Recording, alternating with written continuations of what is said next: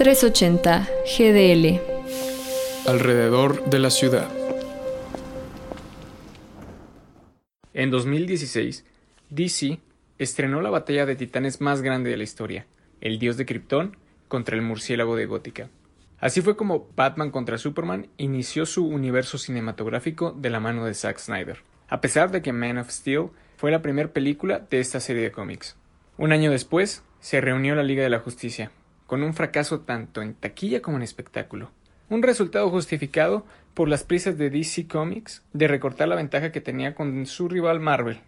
La mente creativa del universo de DC, Zack Snyder, a medio rodaje de Justice League dejó el proyecto. El suicidio de su hija y la desconfianza de los ejecutivos fueron las principales razones. Josh Whedon reemplazó a Zack y terminó el filme. Después del fracaso, un poco de tiempo pasó y se dio a conocer que existía material de Zack Snyder que nunca fue publicado.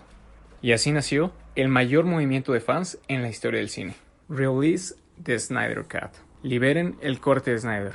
Fue lo que los fans pedían en redes sociales, donde había días que superaban los 200.000 tweets.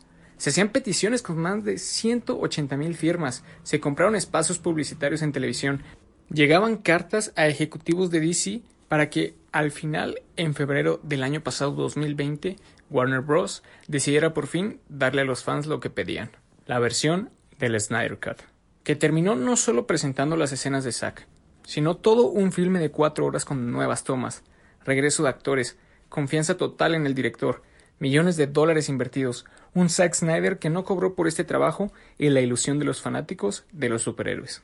Un año después, el 18 de marzo de 2021, el Snyder Cut fue liberado, donde las primeras dos horas pueden llegar a sentirse un poco lentas, pero después de los 120 minutos, todo tiene sentido.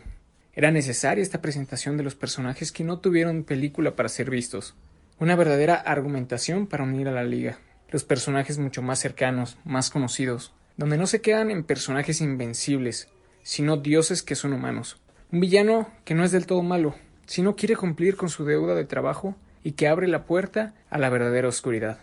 Una película que no se alejó del estilo de Snyder, con sus referencias religiosas y su oscuridad en la historia y en las tomas. Una película oscura, salvaje, emocionante, que durante las cuatro horas hizo que me preguntara qué es lo que vendrá a continuación. Y en lo personal, los últimos 20 minutos es la verdadera joya del filme. Se reivindican personajes que fueron de forma justa criticados. Es una película que hace que todas las dudas de los filmes anteriores dejen de existir. Todo es presentado y abre muchas puertas a futuros proyectos. Aunque por el momento Parece que ese no será el camino que tome DC. La cinta de Zack Snyder ha sido muy bien recibida. IMDb le puso una calificación de 8.4, lo que la colocaría en el mismo escalón que Avengers Infinity War y Endgame, después de que la primera entrega tuviera un resultado de 6.2. Lo que puedo decir es la importancia de este filme, no solo por su contenido, sino por el poder de nosotros, los fans. Y nosotros lo logramos, junto con Zack Snyder una verdadera película de superhéroes dedicada a su hija, Autumn, que si le das la oportunidad y paciencia, disfrutarás una verdadera carta de amor al cine. Soy Sebas Méndez para 380 GDL.